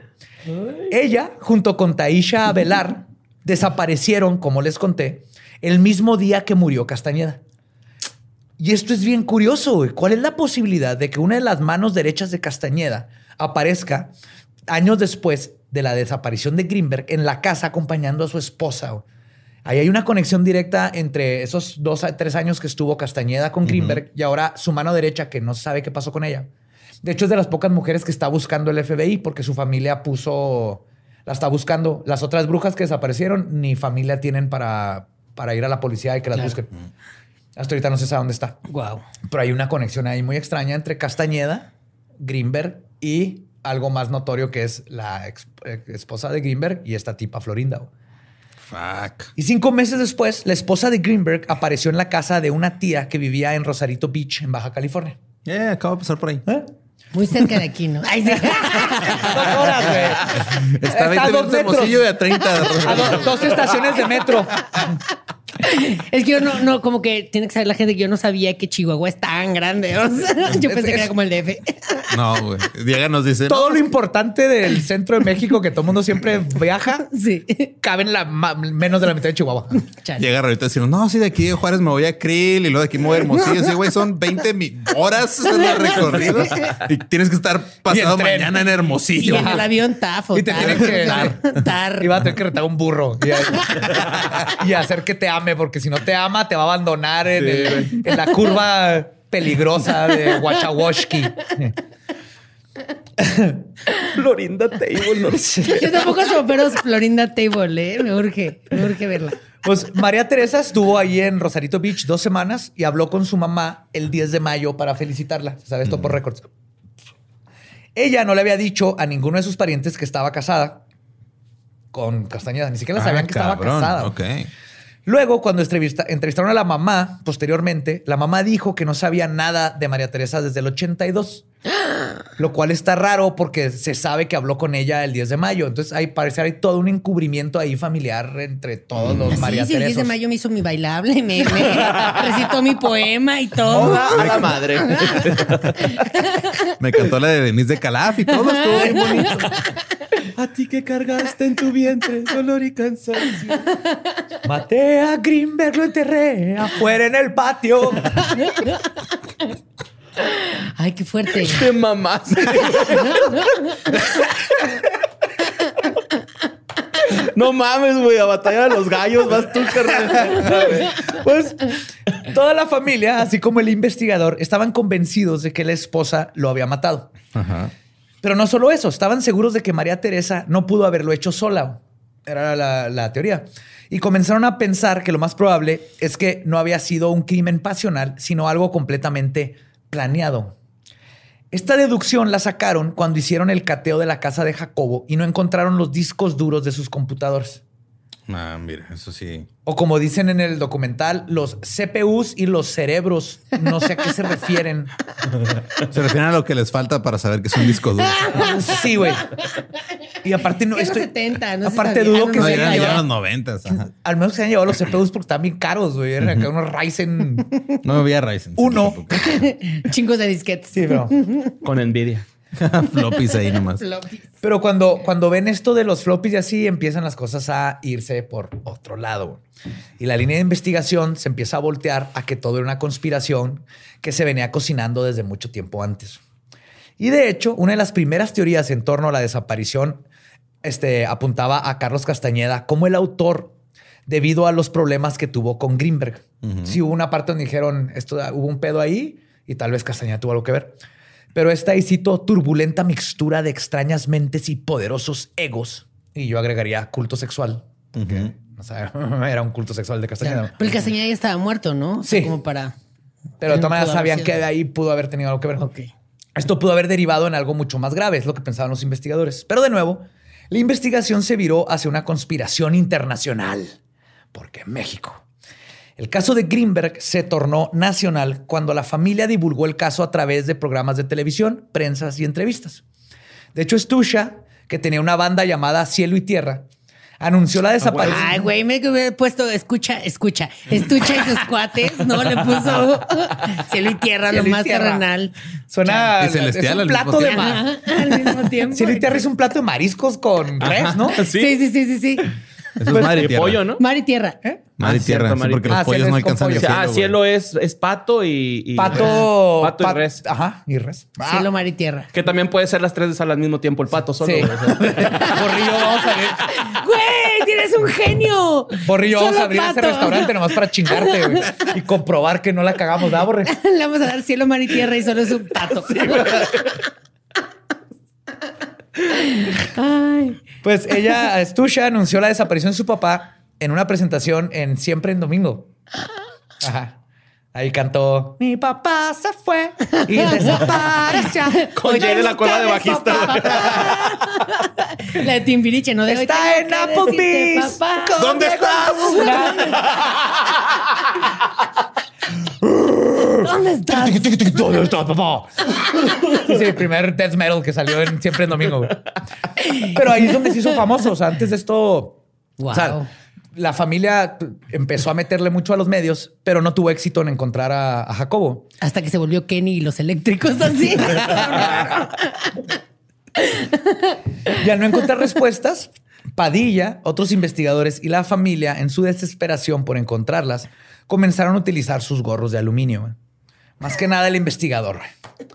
Y así nació una de las teorías más famosas de este caso, que es que el científico fue cooptado por el FBI o Se la CIA llevaron, para que ajá. trabajara con ellos. Trabajar para los, la FBI y la CIA y ver qué pedo con los Yes. aliens y la Wow. conciencia. Pues los fundamentos sólidos de esta teoría provienen de que Clemente Padilla recibió, o él dice, que recibió una llamada de un conserje mexicano que trabajaba en un laboratorio secreto en Boulder, Colorado. Gerardo. no, otro, güey. ¡Cállate, pendejo! ¿Por qué dices su nombre al aire? Todos sabemos que es Anselmo, el verdadero. Era Anselmo. era. Era Misdirection y ahora sí. Ya, no, no, no, ya valió. mal. Mañana carros negros de todos lados. Estaría bien verga. Pero Entonces, a Padilla, a Padilla le habla a un güey que le dice: Yo soy un conserje en una base secreta militar en Boulder, Colorado. El conserje dijo haber visto a Greenberg ahí, acompañado por María Teresa y por la güera extranjera, por Florinda. Y siendo escoltado por dos agentes del FBI, presuntamente, según él, los dio llegar al lugar a través de un avión privado y luego los metieron en un carro. Y él pudo detectar que eran agentes del FBI, que eran Florinda, que eran Pero Por ¿cómo eso se- no tenía pases de abordar ni todo ese desmadre. Porque era bien avión Ajá. privado. Pero ¿por qué sabía un conserje en Boulder, Colorado, quién era María Teresa la gringa y Jacobo Greenberg, güey? Exacto. Y que en el FBI, güey. No se sabe. O sea, porque no, no es como que le haya marcado diciéndole, oye, acabo de ver todo este pedo y No, ¿Son los que no le marcó así la nada y él se fue por esa línea bien cabrón. De hecho, Padilla siguió investigando y lo descubrió que Greenberg, porque esto lo veré en el documental, hacía varios viajes a la Universidad de Boulder y daba muchas conferencias, pero que nadie sabía que andaba dando estas conferencias, lo cual lo hace sospechoso. Y también Padilla apunta a otro dato curioso, porque dice que nunca llegaba a la ciudad de Boulder por vuelo directo, sino que llegaba a aeropuertos aledaños para que no lo pudieran rastrear. Pero me metí en dos Wow. segundos en Google, en Expedia, a buscar vuelos y no hay vuelos directo a Boulder. güey. Te mandan al a aeropuerto de Denver. Y luego de Denver bajas a Boulder porque está como a... Yes. Ese sí está como a Está una muy hora, cerca. Y aquí la conspiración es el aeropuerto Illuminati de Denver, que tiene un caballo demoníaco. Eso sí, ajá. Y las fotos de los soldados matando niños y todo eso. Neta. Eso se, explica, creepy. eso se explica bien fácil. En Colorado ya es legal la marihuana. Busquen, googleen aeropuerto de Denver, Illuminati o conspiración. Se la van a pasar bien chingón por tres días sin dormir. Pues cuando Padilla adquiere toda esta información que le estoy contando, tan valiosa, cuenta que muchas personas empezaron a ponerle trabas a su investigación. y comenta que el mismo FBI tenía registros de estas visitas de Greenberg, pero que deliberadamente decidieron no darle estos datos. Yo lo leo más como, ¿quién chingados eres tú? Porque dar datos de un ciudadano sin orden de cateo ni nada, pero Padilla está seguro que fue todo un complot para no darle todos los, los documentos de los vuelos de Greenberg. Y según el documental El secreto del Dr. Greenberg, cuentan cómo la CIA y el FBI tienen un historial de controlar a profesores de élite. Lo que de la escuela élite.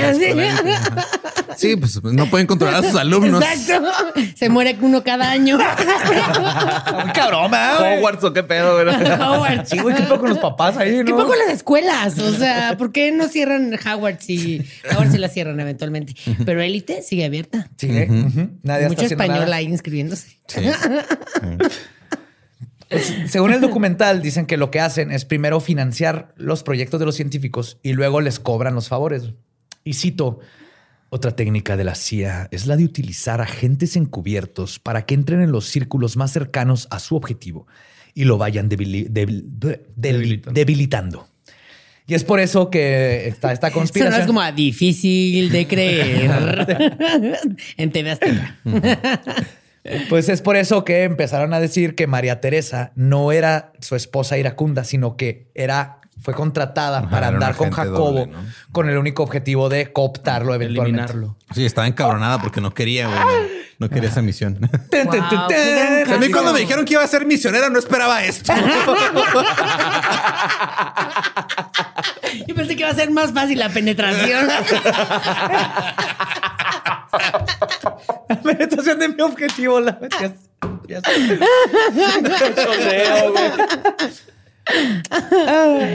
wow, wow, el caso Badía está muy cabrón. Está muy cabronzote, güey. Pero para ahondar más en esta sospecha de que María Teresa era un agente secreto, célula durmiente de la CIA, resaltan que en 1982 María Teresa Mendoza desapareció de la Ciudad de México y entró a la Universidad John F. Kennedy, donde pagó solamente un semestre, pero nunca fue a clases, güey. Inaudito, güey, para un estudiante de universidad, güey. Wow. Inaudito, no, Eso nunca pasa, güey. Jamás, güey. Pichi, todavía le doy dinero a mis papás de UTEP, güey. En el último semestre me la pasé jugando ajedrez y viendo bandas de ska. No estoy mamando. jugando ajedrez. Sí, güey, jugaba ajedrez con Luis, con un amigo. Y no, no te miento, estábamos jugando y de repente, verga, ya se nos pasó la clase. No, pues otro, ya que. ah, ya se nos pasó la otra clase. Pues ya hay que terminar el que estábamos de así, güey. Y luego, ah, mira, está tocando Fixa Idea, una banda Sky. Ya nos quedábamos y el último semestre fue un asco. No, perdón, papás. Lo siento, no sabían esa parte oscura. Me la pasaba en la biblioteca jugando ajedrez. Pero luego dicen que María Teresa mágicamente, mágicamente, porque no, no sé cómo definen mágicamente, regresa a México con un título universitario. Ah, lo pues compró en Tepito. Ajá, o en Santo Domingo. Que regresó a México y mágicamente consiguió un título. y luego, poco tiempo después, fue cuando conoció a Jacobo Greenberg. ¿En dónde los imprimen, Raúl? Santo Domingo, ahí. todo, ¿eh? Voy reapuntando. Tu nueva INE, pasaporte, visa, todo militar. te imprimen ahí. También cartilla militar, pero nadie te la pide, ¿no, güey? No, ya no te la piden. Ah, para entrar a Telmex sí, güey. Uno nunca sabe, güey. Pandilla Telmex. Que cubrir todos los... La pandilla Telmex están cabronas. Es la más estricta con su reclutamiento. Jamás, güey. O para ser conserje de escuela te piden cartilla militar. No malo corte. Corte, corte, corte. Y cartilla. Ay, Ah, pues dicen que luego, tiempo después, es cuando conoce a Greenberg en una conferencia en la UNAM. Ella se le acercó, tuvieron un romance voraz. Esta es María Teresa, ¿verdad? María Teresa, sí. sí. Y se casaron muy pronto, pero ya les hablé de cómo era, así describen a Greenberg desde el principio, súper enamoradizo, chorro de mujeres. Para mí no se me hace nada raro que conoció una chava, se enamoraron y se casaron. Era impulsivo Greenberg en el amor totalmente. Pero... no tuvieron hijos, ¿verdad? No, ellos dos no. Mm. Pero entonces, si entretenemos esta trama que les estoy contando, ¿por qué los gringos le verían uso a un científico como él? Y la respuesta que nos dan es que Greenberg había estado haciendo averiguaciones muy jugosas con respecto a cómo los cerebros interactúan entre sí. Como si la conciencia no tuviera límites y fuera continua. Es eso lo que muchos llamarían la telepatía. Y la telepatía, por supuesto, tendría un potencial militar impresionante. Y esa teoría tomaría más poder en poco tiempo. Años más tarde, en enero del 2017, la CIA soltó 13 millones de páginas de documentos clasificados. Los leí todos. No, obviamente. Ay, yo Pero- te iba a decir, no lo dudo, eh. Creo que ha de ser imposible que una persona lea 13 millones de documentos. Pero tú los muy cálculos. clavado, o sea, no sé. Pero entre estos textos se encontraron un artículo de Greenberg donde hablaba sobre el control de la mente humana. Lo que postulan es que esto significa que el científico ya estaba en la mira de la CIA, porque esto está en estos documentos de la CIA. Y agrega a toda esta teoría de que la CIA ya lo estaba buscando y obviamente lo cooptó. Sin embargo, toda esta investigación hacia el gran complot de la CIA y el FBI se estancó debido a las trabas de la gente poderosa. Padilla contó que el presidente Ernesto Cedillo. Ponce de León. Sí, señor. Sí, señor. Em- envió a dos personas para solicitar directamente a Padilla información sobre cómo iba el caso de Greenberg. Y la única razón por la que el mismísimo presidente de la República le pediría personalmente esta información es porque alguien más poderoso que el presidente de la República le haya puesto un dedazo y le ha dicho qué está pasando con lo de Greenberg. No somos la CIA, somos más poderosos. ¿Qué pedo Cedillo? Güey, eso está súper rico porque se siente como ASMR. MR de la CIA, ustedes saben. Qué padre. Estamos observando. Güey, siento que hay muchas chicas que se están cachondeando contigo susurrando. De por sí. La CIA las está viendo, ¿eh? Se están cachondeando, ya las tienen en una lista. Hasta yo me prendí poquito. Pues Padilla fue removido como investigador del caso después de eso. Y hasta el día de hoy, según el documental, y ahí sale él, sale Padilla en el documental, sigue creyendo que fue víctima de una conspiración. Por otro lado, el caso de la conspiración se estancó por la muy entendible incredulidad de la familia. Cuando Padilla llegó con toda esta teoría de espías ultra secretos y conserjes en bases militares, la familia le dio la espalda. Jerry Greenberg declaró que, y cito, se, desvir- se desvirtuó la investigación. Sí, ¿qué parte de que fue mi cuñada no entiendes, pendejo? A ver. Mi carnal me dijo, güey. Mi esposa me tuvo que decir, pero al último me di cuenta, cabrón. Me, me hizo entender, ajá. Y aparte no viste la, la canción. No oíste la canción. Y pues la familia se quedó en el limbo aún sin saber sobre su familiar. Pero hay una última teoría que probablemente resulte ser más tranquilizadora para todos ustedes que nos están escuchando sobre qué es lo que verdaderamente le pasó a Jacobo Greenberg. Una medium de nombre Esperanza y amiga Jacobo, amiga de Jacobo, decía que, él te- que, ella, que él- ella tenía contacto con unos espíritus que le ayudaban con sus labores cotidianas. No, pero que... Así, ay, sí me trapeas tantito aquí. Ay, sí. Oye, tengo un chingo de trastes. Ya, échate unos, ¿no? De hecho, eh, pero era- eh, Jacobo es el que tenía contacto con sus espíritus. Ajá. Sí, ellos le, le- le hicieron los boletos de avión y todo. Y pues, wow. pues este, Esperanza dice que al final de su vida Greenberg ya no quería tener contacto con ellos. Y ahí es cuando los espíritus lo desintegraron. Y cito, lo tienen en otro lugar. No puede salir. Lo tienen como encadenado. Y ahí está. Esa es la verdad de Jacobo Greenberg. Es lo que Está sucedió. encadenado por espíritus en. Ajá. ¿Dónde? Por sus intendentes espirituales. Ok. O sea, todo lo- de todo tienen la culpa los conserjes en este episodio, aparentemente. Pero Antes, no. Señores Anselmos, no. Los Anselmos son la. los Anselmos. Como Minions, ¿no? Así con todos con overall, güey. Así chido. Pasándola bien verga. Güey, somos los buenos. No, pero a mí me deja más intranquila esta última teoría que. Intranquila, ¿por qué dije intranquila? Intranquilo esta teoría que las, que las pasadas. Espérate. Ah. Eso- eh, que ahí nos quedamos. O sea, ese, ese es lo que se sabe Ay, qué pasa. a dónde llega. Pero dejando atrás la inspiradora teoría de la medium, intentaré darle una conclusión, aunque no final, pero sí con más datos que ayudan a esclarecer un poco este misterio a todo lo que hemos estado platicando. Ok. Comenzando con lo más básico, la teoría de conspiración. No es difícil ver que tiene muy pocos fundamentos. Todo comenzó no por evidencia, sino por una llamada de un teléfono de un supuesto intendente. Es la única razón por la que se metieron con toda la conspiración. Antes no había ninguna línea de investigación que los llevara a la conspiración, ni los gringos y la CIA, ni nada de eso. Décadas después, salen los documentos de la CIA y cimentan más ideas de conspiración. Pero hay varias cosas sobre este documento, porque sí lo leí. Primero, Greenberg no era el único científico que aparece en estos papeles. Aparece un número enorme de científicos, cientos de científicos que están investigando lo mismo, diferentes teorías y técnicas e inventos. Y estos documentos parecen más un récord de ciencias emergentes que un diario de la CIA de científicos haciendo maravillas. ¿Ok? Si, si no te quedas nomás con el de Greenberg y, y le pones el contexto, es, está un chorro de todas las investigaciones científicas que están haciendo. Son 13 millones de documentos.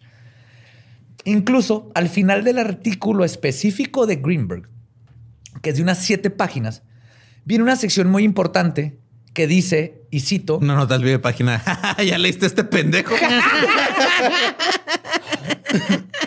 Guau.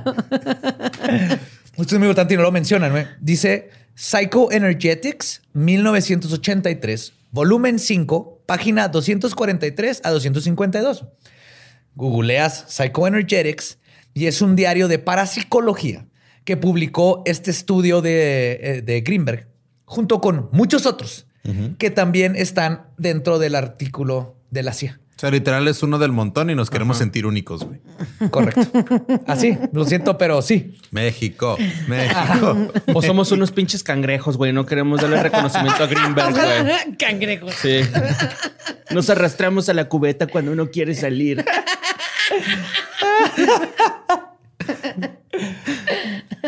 Y tal vez se pregunten, pero José Antonio, que si todos los otros científicos del artículo son científicos y los pusieron ahí para esconder que Greenberg era quien les interesaba, ¿no? Porque es posible. Es posible si nos vamos a meter en teorías de conspiración.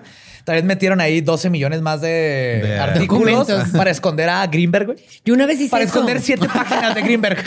Yo tenía un maestro que lle- llevaba una materia que se llamaba Metodologías de la Investigación y el maestro literal dijo, eh, entre más pese su trabajo, mejor calificación van a tener. Entonces, pues... Metiendo investigas- la Iliada. No, te lo juro que de repente ya ponía yo canciones de Juan Gabriel así de como en la frontera, en la frontera, en la frontera. Y me fue bien, güey. Saqué A como, huevo, o sea, ni lo leía el cabrón. No, pero es que digo, una cosa es no lo leí, otra cosa es él es de una institución específica y la tomaste. También a lo mejor eso era parte de. Para investigar es muy bueno Total. llevar un, método y. Decir como cuánto, cuántas páginas tengo que A mí, llenar. a mí cuando me pedían el APA, güey, yo también ponía los nombres que se me antojaban, ¿no? Y los números de página que se antojaban, güey. No. Era Lo así, ¿vas a checar No todo, lo güey? leen. No, creo que no, güey. Pero que así le hacía Badía con sus investigaciones y todos, ay, creyendo un chingo. No, yo me masturbo en ciertas hojas, les da más peso, güey. Una hoja pegajosa vale por 10. Bien pegadas Ajá, entre ellas. Uy, ¿ya? Güey. No, pues que también tu pinche cantidad de semen que sale por esa chingaderota, está cabrón. Ahí sí, no tiene que ver el tamaño con la cantidad. güey. Exacto. Pero es que a lo mejor el que se va quedando ahí lo arrastra o no sé. Fuck, güey. Pues no es yogur natural, güey. No se queda así en el tubo hasta que Chorro, sacas el nuevo. No chorros. es yogur natural, pero he visto mucha gente babeando en Instagram por eso, güey. Yo Entonces, también. Hasta yo, cabrón. Pero bueno, regresando a Greenberg y, y tal vez toda esta es una teoría de conspiración donde están escondiendo las siete páginas de Greenberg para... Es muy dudoso, ya les va por qué y por qué, como tú dices, Greenberg no es especial. Las ideas de Greenberg, aunque pioneras, interesantes y novedosas, especialmente para un científico mexicano, no tenían absolutamente nada de nuevo, ni novedoso, ni nada. El físico David Bohm, que trabajó en su tesis con un nerdo llamado, no sé si lo ubiquen, ah, J. Robert Oppenheimer. ah, ok. Ajá. Y su mejor amigo era el ubernerdo Einstein. Ujú. Pues Ese él- no lo ubico, fíjate. Ese sí no. Como que me suena, pero no. Bohm manejó teorías del potencial cuántico, el orden implícito y el orden explícito y el modelo holográfico. No voy a meter en todos estos datos, pero son, son cosas, este... O sea, son como universo. que cosas más avanzadas de los que Greenberg apenas está empezando a- Exactamente. A, descubrir, entre comillas. Y te estoy hablando de los tiempos de Einstein. Entonces, Greenberg todavía Claro. no. Y esto es muy parecido a lo que luego Greenberg continuaría estudiando décadas antes, pero con El científico mexicano estaba apenas en la pomada de la campana. Y ya- ensayando. Vitacilina. Ah, qué buena medicina, ¿no? O sea, Sí. Sí. Toda estaba usando las manos para sacar tripas de, de pollo y ellos usaban láser. Claro. Que no lo expliqué, pero es lo que usan. Lo que te sacan son tripas de pollo y hígado de pollo recortado cuando te hacen la cirugía esa psíquica. O sea, pero fingen, o sea, tienen ahí como Sí, tripas de otro busquen en YouTube. y- Es- este, ajá, cirugía, es- te hacen así con las manos y tú, el que te están operando, pues te, te, te meten Te los presionan mucho. Mucho. O sea, sí te presionan al grado de que sientes incomodidad. hasta te mueven los órganos por afuera. Entonces tú te sientes bien incómodo y luego traen escondidos. Es un truco de magia, güey, sacar tripas de pollo y todo eso. Sí, lo hacía hasta este, Jim Jones en Jonestown, hacía esa mamada. Wow. Ajá. no mames. Entonces lo que hizo justamente Greenberg es que estas ideas que ya estaban rondando por todos lados, se les puso su propio twist y terminología después de haberse le- li- este, ligado con Pachita y con Castañeda y le empezó a meter este lado chamanístico y todo esto. Y Bohm sí fue puesto en la lista del FBI, pero no por sus ideas cuánticas y su modelo holográfico del universo, sino porque se sospechaba que era comunista. Ah, no, eso es peor. O sea, Peor que engañar a la gente. Claro. pero aún en estos Para el FBI, tiempos- sí. sí, total. Y aún en estos tiempos, o sea, él tenía ideas muy por arriba de, de lo que estaba haciendo Greenberg y se creía que era comunista. Y lo único que le pasó es que no lo dejaron entrar al Manhattan Project, que es donde elaboraron la bomba atómica, a pesar de que Oppenheimer lo pidió Ajá. personalmente.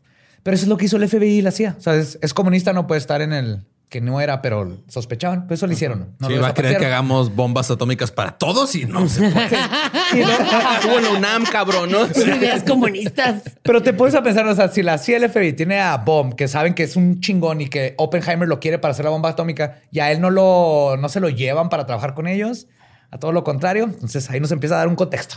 Ok. Y luego, en 1967, Dennis Gabor, Peter Hocubus Van Hedren, junto con Brittenberg y Critchfield, ya estaban trabajando en Ay, No la... estudié inglés, te decía para esta clase. Nada de esto es inglés, güey. Estos son puros Puros apellidos. alemanes. Peruanos, decías. Puro peruano, No, ese era Castañeda. Sí, el peruano Peter Jacobus von Hirden, junto con Brattenberg y Crashfield. Todos tenían lamas en su casa y alpacas. No, ellos ya estaban trabajando en la no localidad de la conciencia en el cerebro.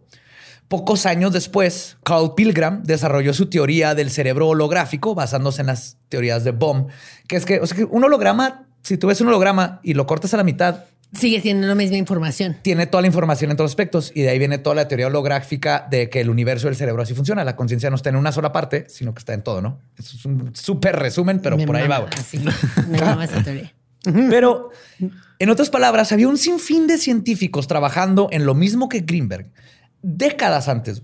Y además de los proyectos como el Stargate, que fue en 1978, cuyo propósito era ver si se podía ver a distancia un proyecto que costó millones de dólares y que ya haré un episodio nada más de eso, porque esta parte está de moda en, en TikTok, porque sacaron los documentos. Y fue puesto en acción por los estadounidenses, el Project Stargate, cuando se enteraron que los rusos tenían a un psíquico, o un, más bien dicen remote viewer, alguien que puede ver a distancia, que se llamaba Konstantin Buteyko, que ya estaban muy avanzados con estas técnicas de transmisión de conciencia, hablar con tropas, ver a distancia. Y es lo que le llamaban ellos la transmisión de la bioenergía, los Y rusos. viendo, si no miran México ya pueden describir fotos. Encontré los jardincitos de la- del porno. No, mames. Ay, qué padre. Qué, qué bueno que ya existen drones, va, güey, para que manden un aparato y no chingaderas de esas, güey. Pero sí, todo esto está haciendo desde los 70. Hubo esta gran guerra de psíquicos entre los gobiernos, el ejército de Estados Unidos contra el ejército ruso. Hay historias bien interesantes. Pero e- era algo que ya existía por todos lados. Y quiero que quede claro, antes de que los Greenberg, Greenbergólogos... Yo tengo un, Greenberg nada más un argumento este, en contra, güey, de toda esta teoría. Chicharito jugó en el Manchester United, güey. O sea, fuera de eso, Wow. si ese güey pudo, güey, meter un pinche gol con la cara en su debut, Con la cara hacia... otro mexicano pudo haber hecho algo de rebote también, güey.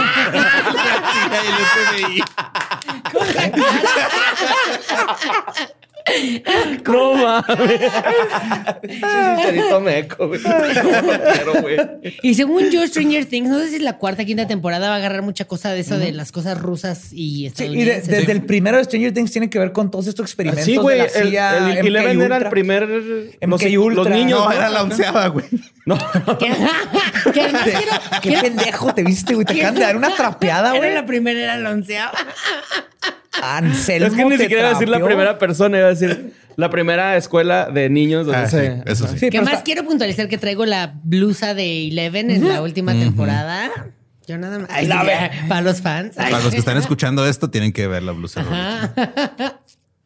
Y este, que me quedé, ah, sí, que, que quería dejar en claro para los Greenbergólogos, antes de recibir seis o siete emails de odio. Seis o siete, güey. Juras que nomás van a ser seis o Estoy siete. exagerando, me gusta exagerar para pero seis o siete. No estoy diciendo que las investigaciones de Greenberg no tienen su mérito. Solo apunto a que su rubro no era algo que lo pusiera en las miras de la CIA o el FBI. Como para que activaran toda una operación secreta con tal de ocultar sus estudios o llevárselo a trabajar con ellos cuando ya tenían décadas estudiando todas estas cosas y científicos que tenían décadas estudiando todo esto. Y este caso seguirá siendo un gran misterio, especialmente con todo este misticismo, conspiraciones y falta de trabajo verdadero de investigación. Y creo que ahí radica lo más triste. Esta conspiración distrajo de la investigación y se cometió el pecado capital al axioma cherloquiano que dice, y cito, su cocina es limitada, pero tiene tan buena idea de desayuno como una mujer escocesa. No sé qué, no sé ese, pero me encanta. Eso es también. es un axioma de Sherlock. No, no. ¿Qué me refiero es? Es un error capital el teorizar antes de poseer todos los datos. Insensiblemente, uno comienza a deformar los hechos para hacerlos encajar en las teorías en lugar de encajar las teorías en los hechos. Y los hechos y los datos apuntan a algo más mundano que una conspiración internacional, pero no menos interesante. La esposa tenía motivo y oportunidad. La conexión con el culto de Castañeda tampoco puede ni debe ser ignorado. Y lo más probable es que Jacobo Greenberg no fue desintegrado por espíritus. ¿Qué? Y en mi opinión, Bien sorprendido. ¿Qué? Yo le apostaba a esa teoría. Acabo de perder todo, Badía. Aposté mi casa. Mañana desaparece. caliente, va. Güey, caliente para que, que- que la gente apueste en patrocínanos. En Eran caliente, apuestas de asesinato. patrocínanos. Quiero una ¿Quién crees que la mató? Apuesta en caliente. Tin, tin, tin, tin, tin, tin, tin. Ajá, el papá, el novio. no, y yo creo, en mi, en mi opinión, es probable que los restos de Greenberg están esperando ser encontrados en los alrededores de donde desapareció, en su propio país. Porque si no hay récords de que voló, si se avisó que no estaba por la esposa desde antes de todo esto, quiere decir que nunca dejó el país, güey. Y espero que algún día se concluya esta investigación con la seriedad que se debe para que la familia de Greenberg y Jacobo puedan por fin descansar. Que además supongo que la estucha a su hija sigue viva, ¿no? Sí. El hermano también sale en el documental, ahí están. Y todo esto se, se desvirtuó y se fue por todo un lado y se ha convertido en una leyenda mexicana increíble y está muy padre hablar de esta leyenda legendaria, pero si vemos objetivamente el caso, el- ese- el- se fue por un lado que no debería y esto se pudo haber resuelto mucho antes porque ahí estaba todo en sus caras. Pues Teresa le mintió a toda una nación, ¿no? Como Y es posible, y pueda que no sea Teresa. Que hagan un capítulo de mujeres asesinas, así de, de este caso. Soy Teresa, soy mujer y soy asesina. Mi marido era científico y soy asesina. Matar. Wow, me Y sorprendió. esa es la historia de la misteriosa desaparición de Jacobo Greenberg, que sigue hasta el día de hoy sin resolverse. Pues sigue siendo un misterio, la neta. Misterio sin resolver. Pero, es mi sueño. pero tú qué crees que es lo que realmente pasó? O sea, Yo creo que tuvo que haber sido algo que sucedió en su casa. No sé si con Teresa, si lo mató sin querer o no, contrató a alguien o. Pero yo partiría de ahí. Lo que sabemos es que Teresa es la única persona que tenemos en récord que dijo este güey no viera a trabajar. O sea que ya sabía Que no iba a que estar. Jacobo no iba a estar. Desde antes de que volara y que todo esto. Porque sabemos que ni voló. Porque ahí está de que no hay récord de que compró boletos. Entonces ya desde ahí tienes, no puedes ignorar como un, como un investigador, un detective, ese hecho fundamental de que Teresa sabía este dato que Tenía nadie certezas, más. claro. Sí. Y luego el- sus demás comportamientos sospechosos como vaciar las cuentas. Ese es el la- más, ese es el más obvio, Sí, güey. ¿no? Y por ejemplo, lo de, lo de la bruja, lo de Florinda, no sabemos si sí era o no, a pesar de que la identificaron, pero sabemos que era una culera en el vecindario. Se sabe. Se sabe, maltrataba al chavo. Ay, sí. No, no, pero sea o no, es, es- una línea que se tiene que investigar porque si sí era, eh, qué conexión tiene con Castañeda y qué tiene que tener. Tal vez no tuvo ella que ver, pero tal vez María, cuando pasa lo de Greenberg, le manda, le marca porque se hicieron compas en esos dos años y le dijo, ¿sabes qué? Pasó algo, necesito tu paro para desaparecer, whatever, pero es otra conexión. Esas sí son pistas que se deben de seguir y son evidencia sólida que se debe de seguir. No, esto de la CIA y que los documentos y que se lo robó el Estados Unidos y un conserje lo vio meterse a un carro con, con agentes, güey. Eso no.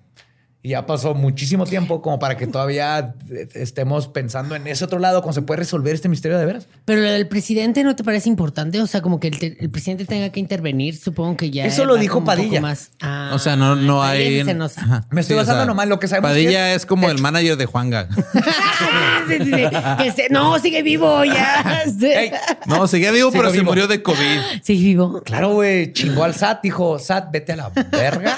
Se fue a las Islas Caimán y ahí está. Güey, me urge que Está lo formando una nueva frontera. Está haciendo. Juárez 2, ahí en la Eso, frontera con el no, Caribe. Pum. Julián, Julián está allá a un lado también. sus pasos. No, sí se. Rivera, Julián, Michael Julián no se ha Jackson. muerto. Elvis. Pero te lo Elvis. están buscando. Ay, güey. Pues ese fue el episodio. Muchas gracias, Raulito, por estar aquí otra vez. Ah, no, hombre, muchas gracias. Está, yo creo que ha sido como de los que más me han puesto a pensar, como en de cómo se resolvió esto. Bueno, no se ha resuelto, pero. Es uno de los segundos gran misterios mexicanos que te tocan, el de Poletti. Este. Sí, de hecho, ¿Qué pasó realmente? Así, sangoloteando a la gente para que nos Sí, diga. sacó de la cama y sale Greenberg también. Sale Greenberg con Polet, así. Ay, aquí estaban los Aquí está Polet, ahora es un híbrido con un gris.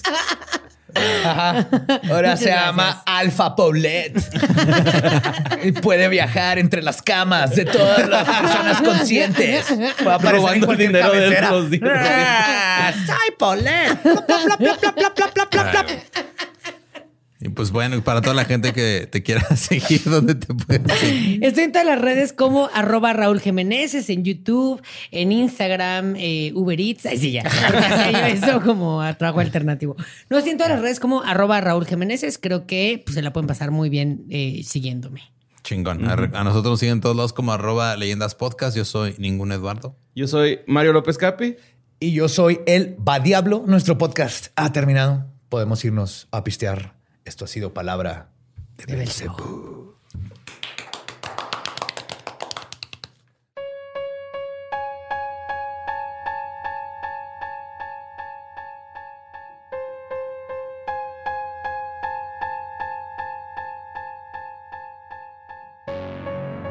Ese fue Jacobo, Jacobin, Jackie Baby, Jacobini en Greenberg. Al fin.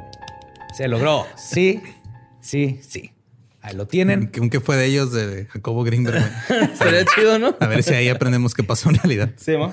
Sí, sí, como ven, el, el- el misterio es profundo, pero no tan misterioso como creíamos. Ya cuando ves la esfera completa de evidencia. Ajá. Y Qué espero les haya gustado. Si tienen otras ideas, pues comenten en los comentarios porque nos encanta. Es como Jonathan Reed, este güey, ¿no? Así. Todos Más nos o la menos. creímos y no, no fue nada. Pues andaba haciendo cosas, güey. Eso Sí, no lo pues podemos sí. negar. Ajá. Andaba haciendo cosas. Si, estaba, si era un científico. Pero quién sabe qué pasó después. Eh, si quieren hacernos comentarios directamente, el 22 de octubre es el, bueno, el tercer viernes de cada mes hacemos un QA con la gente que está en Patreon y miembros de YouTube a partir del tercer nivel. Si quieren conectarse a platicar y ver cómo nos vamos poniendo cada vez más ebrios en un periodo de tres horas, Yes. el tercer viernes de cada mes. Y discutir en vivo las teorías de conspiración. Exacto. Eh, ahí se pueden unir y ya también está Cuentos Panteoneros, salió el viernes. con Raulito también de invitado. Sí, Ahí cumplimos los cuatro en el siguiente. se asustó más Raulito- con el. Ajá, sí, pues. Con el intro. Se asustó más con el intro que con todos los videos. Sí. Estaba gritando madre. ¿Por qué se abrió eso? Sí, tranquilo, güey. Nadie lo tocó. Quería hacer una voz aguda, pero no me salió. No, ya sé, güey, no mames. necesitas pulmones más chiquitos. Sí. Pégate en un huevillo así nomás. Y pues sí, este, se pueden ahí, hay contenido, hay de todo, también todo lo que no queda en los episodios, hay siempre datos que tal vez no se hablaron aquí. Datos cagaros. Que no cabían. Ahí van a estar también. También va a haber un extra de este episodio, supongo. Todavía- Ah, sí, definitivamente. Ok. Oh, yes. Ajá, entonces ahí está Patreon, ahí está YouTube si quieren unir, apoyarnos directamente, sin intermediarios y sin este cosas raras. Así es. De hecho, es gracias a todos los que nos apoyan en YouTube y Patreon que es posible hacer este podcast y los demás podcasts de Sin Contexto. Así que muchísimas gracias. Sí, y pues ya vámonos al extra, pues. Yeah. Ustedes no, no los de Patreon. Yes. Vamos, vámonos al oscurito. ¿Estás listo para convertir tus mejores ideas en un negocio en línea exitoso? Te presentamos Shopify. Tal vez no lo sabías, pero nuestro podcast More Than Mamis es un negocio y lo empezamos por supuesto para desahogarnos y hablar sobre la maternidad, no para convertirnos en expertas de ventas y del e-commerce. Así que sí, necesitábamos ayuda para vender nuestro merch y poner en marcha nuestra tienda. ¿Y cómo suena con Shopify? Llega otra venta. Shopify es la plataforma de comercio que está revolucionando millones de negocios en todo el mundo. Ya seas un emprendedor desde tu casa o desde donde sea, Shopify es la única herramienta que necesitas para iniciar, administrar y hacer crecer tu negocio sin dificultades. Con Shopify puedo gestionar pedidos, envíos y pagos desde cualquier lugar, brindándote toda la información y estadísticas de tus ventas al detalle. Regístrate para un periodo de prueba con tan solo un dólar al mes en shopify.com barra sonoro, todo en Ve a shopify.com barra sonoro para llevar tu negocio al siguiente nivel. Shopify.com barra sonoro.